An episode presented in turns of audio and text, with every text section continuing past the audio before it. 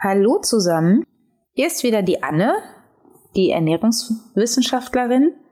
Und heute würde ich mich gerne mal so ein bisschen über das Thema Bio-Lebensmittel auslassen. Das klingt jetzt ganz negativ, ist es tatsächlich gar nicht. Viele Menschen denken ja, dass man sich nur mit Bio-Lebensmitteln gesund ernähren kann. Es gibt Reformhäuser, es gibt diverse Bio-Supermärkte, es gibt Bio-Lebensmittel in Drogerien, es gibt Bio Märkte, so diese Wochenmärkte, die nur Bioprodukte verkaufen, zumindest bei uns hier in Köln gibt's die. Aber man muss sich auch ein bisschen die Frage stellen, was bedeutet eigentlich dieser Begriff Bio? Das ist ja ein geschützter Begriff, der unterliegt der EU-Öko-Verordnung. Und ich glaube, viele Menschen haben von der Produktion von Bio-Lebensmitteln irgendwie eine falsche Vorstellung. Ich glaube, bei vielen, die Bio lesen, ist so im Kopf, da hüpft die Kuh glücklich über die Weide und ich muss euch enttäuschen, das ist leider so nicht. Also die Kuh hüpft bei der Produktion von Biofleisch in dem Fall, die hüpft nicht glücklich über die Weide. Das ist eine Vorstellung, das wäre schön, aber ihr dürft nicht vergessen, auch die Produktion von Bio-Lebensmitteln, das ist eine Industrie. Wenn diese Kühe alle glücklich über die Weide hüpfen würden, dann könnte der Bauer sich davon überhaupt nicht finanzieren, weil dann hat er vielleicht 20 Kühe. Das würde bei weitem nicht ausreichen, damit dieser Bauer davon leben könnte. Also mein Onkel tatsächlich, der hatte, ähm, der, die, der hat einen Bauernhof im Allgäu gehabt. Der hat früher hat der Milchproduktion gehabt, davon ist er dann irgendwann weggegangen, weil er gesagt hat, von Milchproduktion und Verkauf von Kuhmilch kann ich nicht leben, weil die Milchpreise ja so eingebrochen sind und hat dann irgendwann auf Fleischproduktion umgestellt. Und ja, der hat tatsächlich die glücklich über die Weide hüpfenden Kühe gehabt. Die Kühe waren eigentlich, wenn jetzt nicht gerade irgendwie Schnee draußen lag, also total hoher Schnee draußen lag, aber ansonsten standen die Kühe eigentlich das ganze Jahr auf der Weide, so gut wie gar nicht im Stall, sind morgens und abends zu melken reingekommen. Ich erinnere mich noch dran, wenn wir da im Urlaub waren, die hatten auch Ferienwohnungen, ich durfte als Kind dabei helfen, die Kühe in den Stall zu holen und auch wieder rauszubringen. Das war für mich als Kind eine großartige Erfahrung. Ich äh, weiß es heute noch so, als ob es gestern gewesen wäre. Ja, diese Kühe wurden dann, wie gesagt, für die Fleischproduktion verkauft. Die wurden also geschlachtet. Mein Onkel hat einen total kleinen Kuhstall gehabt. Also das war nichts mit großer Industrie. Und ja, der hatte Ferienwohnungen auf seinem Bauernhof noch, ich glaube zwei oder drei Stück weil der hätte auch von dieser Fleischproduktion gar nicht leben können und machen wir uns nichts vor. Der hatte nicht mal einen Bio-Bauernhof, weil diese Zertifizierung lange dauert, die Umstellung auf Bio lange dauert und viel zu kostenintensiv gewesen wäre, damit er dieses Bio-Siegel überhaupt bekommt. Also es hat sich, hätte sich für ihn tatsächlich überhaupt nicht gerechnet, da hätte er am Ende draufgezahlt. Aber gerade so, was die großen Bioproduzenten, die großen Unternehmen betrachte. Ich meine, mein Onkel war ein kleiner Landwirt. Das war ein Traditionsbauernhof, ein Traditionsunternehmen. Ähm, aber die großen Produzenten, und ich nenne da jetzt keine Namen, weil ich will keine Schleichwerbung machen. Außerdem weiß ich auch gar nicht, wer da wirklich gut ist und wer da gar nicht so gut, gar nicht, vielleicht doch nicht so gut ist. Die haben eben nicht diese glücklichen Kühe auf der Weide stehen. Auch da stehen die Kühe im Stall, aber die Öko-Verordnung auf EU-Ebene gibt halt vor, dass die Kühe im Stall mehr Platz haben müssen als in der konventionellen Landwirtschaft. Wenn man sich die Zahlen anguckt, und ich habe die jetzt tatsächlich gar nicht so im Kopf, aber ich habe sie mir irgendwann mal angeschaut, wenn man sich die Zahlen mal anschaut, stellt man fest, so viel Platz hat so eine Bio-Kuh dann auch wieder nicht mehr als eine Kuh von einem konventionellen Fleischproduzenten. Also ja, es ist mehr Platz, aber wenn ich Kuh wäre, wäre mir das immer noch zu wenig. Und ja, natürlich gibt es Bio-Lebensmittel oder gibt, gibt es Vorteile von Bio-Lebensmitteln. Sei es eben bei den Tieren, wenn wir erstmal da bleiben, sie bekommen weniger Medikamente, sie bekommen weniger Hormone, sie bekommen nicht prophylaktisch irgendwelche Antibiotika, das ist bei Biofleisch nicht erlaubt, sondern sie bekommen erst dann Antibiotika, wenn sie tatsächlich krank sind und in dem Moment dürfen sie dann tatsächlich auch gar nicht für die Fleischproduktion genutzt werden. Also sie dürfen nicht geschlachtet werden in dem Moment, wo sie noch Antibiotika bekommen. Aber auch Obst und Gemüse zum Beispiel oder Getreide. Ja, natürlich werden da weniger Pestizide eingesetzt. Also chemische Insektenvernichtungsmittel etc. Aber das heißt noch lange nicht, dass jedes Mal, wenn ich mir ein Bioprodukt kaufe, sei es Fleisch oder Gemüse, das spielt in dem Moment erstmal gar keine Rolle mehr, auch immer nachhaltiger ist. Also das muss gar nicht zwingend sein. Mein Paradebeispiel ist tatsächlich immer die Biogurke aus Spanien. Ich sehe dann im Winter, weil im Winter wachsen bei uns Gurken einfach in Deutschland nicht, das heißt, die Gurken aus Spanien, auch die Biogurken aus Spanien werden bei uns importiert. Und da muss man sich dann die Frage stellen, wie nachhaltig ist das tatsächlich, wenn ich im Winter eine Biogurke aus Spanien kaufe? Stichwort CO2-Fußabdruck, Stichwort Emissionsausstoß. Ich meine, das ist ja im Moment ganz groß in den Medien, ja schon seit ein paar Jahren, im Moment allerdings mehr denn je. Die Biogurke aus Spanien hat mit Nachhaltigkeit tatsächlich nicht mehr viel zu tun. Die muss ja auch irgendwie nach Deutschland kommen. Und ganz oft sind die einfach auch in Plastik verpackt. Ich meine, so eine Gurke hat eine Schale.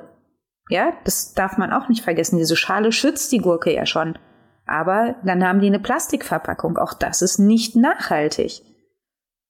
Und dann eben dieser lange Transportweg. Und der Bauer in Spanien verdient da auch nicht die Masse dran. Ich erinnere mich an ein Jahr, ich weiß gar nicht mehr wann, es war es schon ein paar Jahre her, wo die Bauern in Spanien auf die Barrikaden gegangen sind und lieber ihre komplette Gurken, und das waren tatsächlich Gurken, Gurkenernte weggeschmissen haben aus Protest, weil sie damit tatsächlich nichts mehr verdienen konnten. Ja, also die hatten die, die konnten letztendlich von dieser Riesenmasse, die sie produziert haben, konnten die nicht mehr überleben, weil auch die im Preis gedrückt wurden. Aber das ist jetzt schon wieder fast ein anderes Thema. Zurück zum Thema lange Transportwege, wenn ich Bioprodukte aus anderen Ländern kaufe.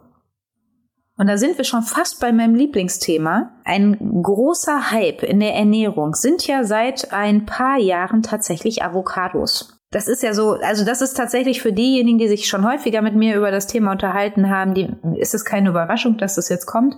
Es gibt unglaublich viele Menschen, die sagen, ich esse kein Fleisch mehr, das ist auch vollkommen in Ordnung, das kann jeder auch machen, wie er möchte. Das will ich auch überhaupt nicht verurteilen. Ich bin selber vier Jahre Vegetarierin gewesen, warum nicht mehr am Ende? Ähm, dazu gehe ich jetzt nicht über, weil das würde jetzt hier die Folge sprengen also das muss jeder für sich selbst entscheiden. Aber bei vielen kommt dann eben die Argumentation, ich esse kein Fleisch mehr, weil ich möchte dazu beitragen, dass weniger Umweltverschmutzung betrieben wird, weniger CO2-Ausstoß ist. Und das Argument an und für sich ist auch ein richtiges, weil der CO2-Ausstoß in der Landwirtschaft, also gerade bei der Rindfleischproduktion zum Beispiel, der ist relativ hoch.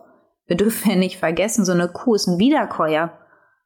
Das heißt, die wirkt zwischendurch ihr Essen hoch und schluckt es dann wieder runter, damit es in den anderen Magen kommt. Und dabei entstehen natürlich Treibhausgase.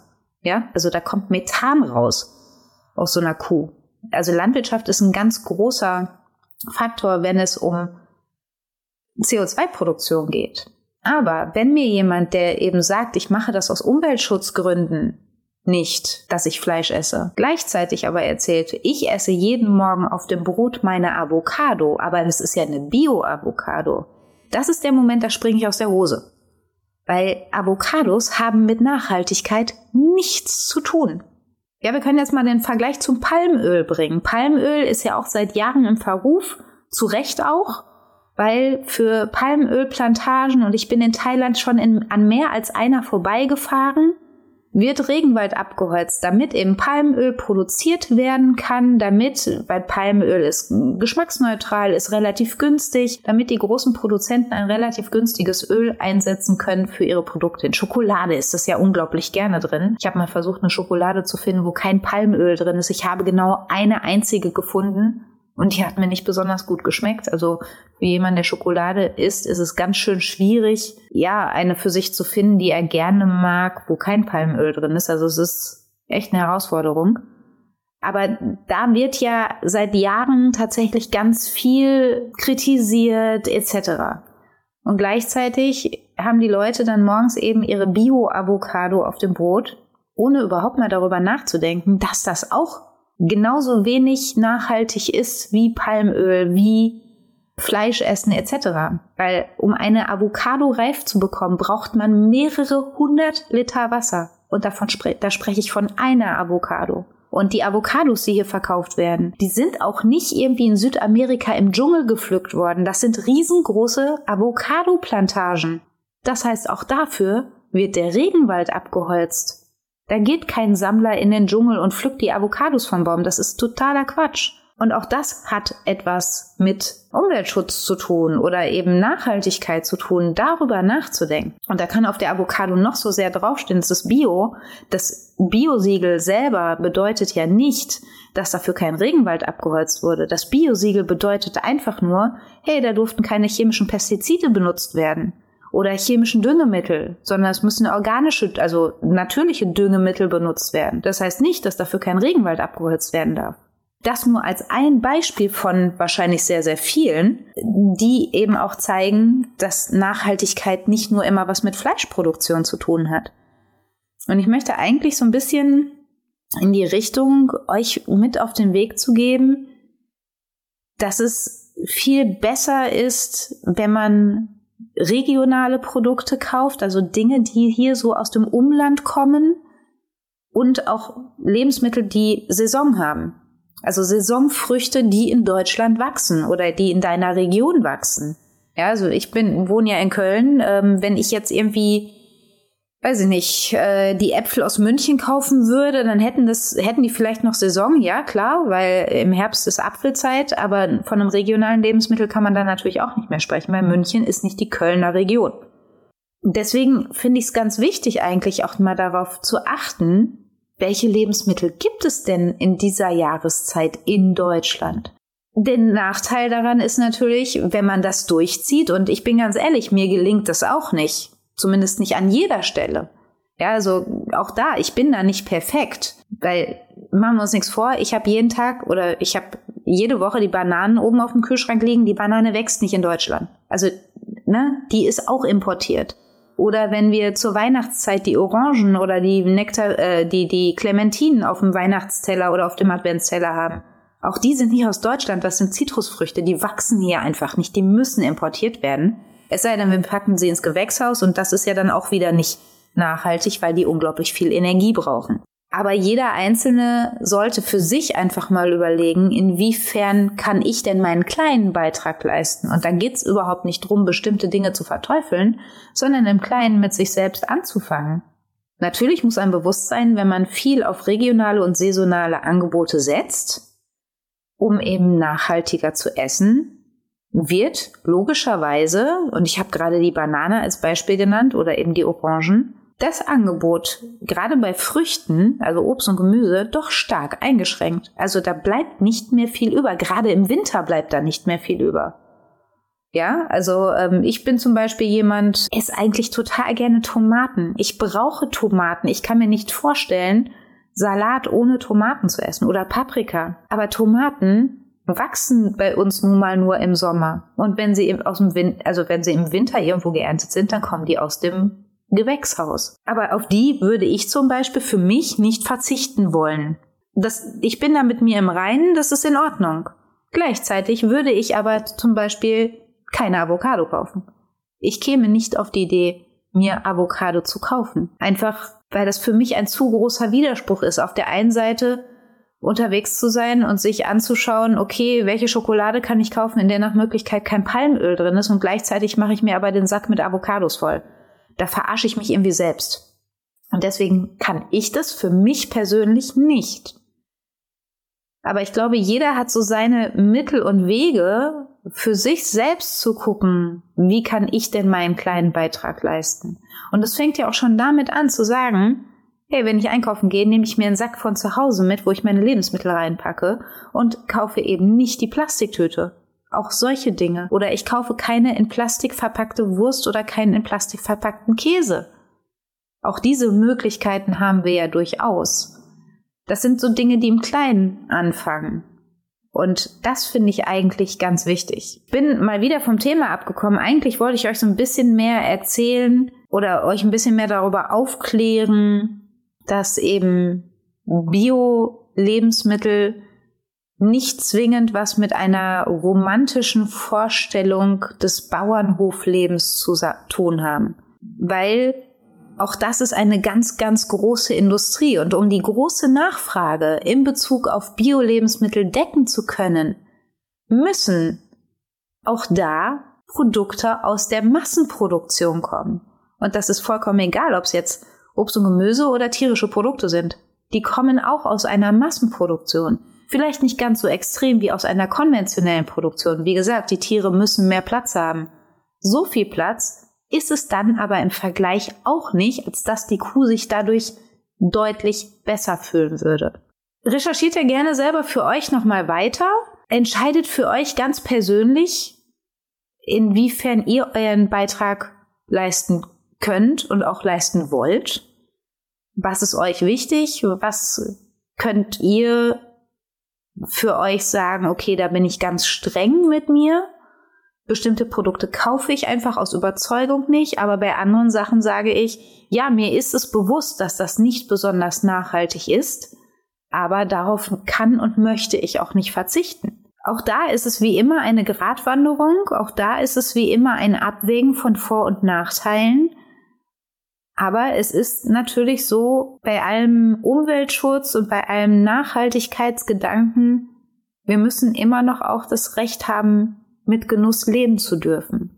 Und wenn ich drüber nachdenke, was in so einer Obst- und Gemüseabteilung im Winter noch über, übrig bleiben würde, wenn wir nur noch regionale Produkte kaufen könnten, das wäre in der Tat nicht mehr besonders viel. Und ja, wir haben den Luxus, dass wir im Winter Erdbeeren kaufen können. Die würde ich persönlich jetzt nicht kaufen, weil für mich gehören Erdbeeren in den Sommer. Aber wir können sie tatsächlich im Winter kaufen. Und es gibt genug Menschen, die das tatsächlich auch tun. Ne? Also ich mach's nicht, ich würde es nicht machen, ich käme gar nicht auf die Idee. Ich glaube, mir wird so eine Erdbeere im Winter auch gar nicht schmecken, weil irgendwie passt das überhaupt nicht zu dem, womit ich so groß geworden bin. Aber es gibt mehr als genug Leute, die im Winter Erdbeeren kaufen würden. Und zum Beispiel, wenn ich Kochunterricht mit meinen Schülern habe, ja, ich darf auch mit meinen Schülern kochen. Und wir wollen irgendwie Obstquark zum Nachtisch machen und dann kommen die Schüler im, weiß nicht, November um die Ecke mit, wir wollen Quark mit Erdbeeren machen, dann kommt von mir ein ganz klares Nein, das machen wir nicht. Das können wir gerne im Juni machen, bevor es Zeugnisse gibt, weil da passt es auch hin, weil da gibt es auch deutsche Erdbeeren. Aber im Winter werden wir für unseren Kochunterricht keine Erdbeeren kaufen. Überlegt euch was anderes. Ja, also es gibt bestimmte Dinge, da bin ich auch sehr streng und sagt da dann auch so, nee, das passt irgendwie nicht. Und ich habe natürlich auch da den Auftrag, die Schüler auch in Bezug auf Nachhaltigkeit zu bilden und da mal so den ein oder anderen Denkanstoß zu geben, damit sie ihre eigenen Konsumgewohnheiten einfach mal überdenken. Und das wollte ich eben an dieser Stelle bei euch auch und euch einfach mal vor Augen führen. Bio-Lebensmittel und romantische Vorstellung von Landwirtschaft, äh, äh, Fehlanzeige. Ist nicht so. Und wie gesagt, informiert euch gerne selber weiter darüber, aber ihr werdet feststellen, ja, ich habe recht. Ich hatte allerdings auch den Vorteil, ich hatte Lebensmittelrecht als Vorlesung an der Uni und habe da ganz viel drüber gelernt. Ja, das war jetzt mal so das Schlusswort zum Thema. Ich wünsche euch einen wunderschönen Tag. Wenn die Sonne scheint bei euch, ab raus. Vielleicht seid ihr schon draußen, vielleicht seid ihr schon spazieren. Zieht euch ein bisschen wärmer an. Es ist kühler geworden draußen, aber es ist ja auch schon Mitte Oktober. Und ansonsten lasst es euch gut gehen. Lasst euch den Genuss nicht vermiesen und ich hoffe, dass ihr beim nächsten Mal wieder dabei seid.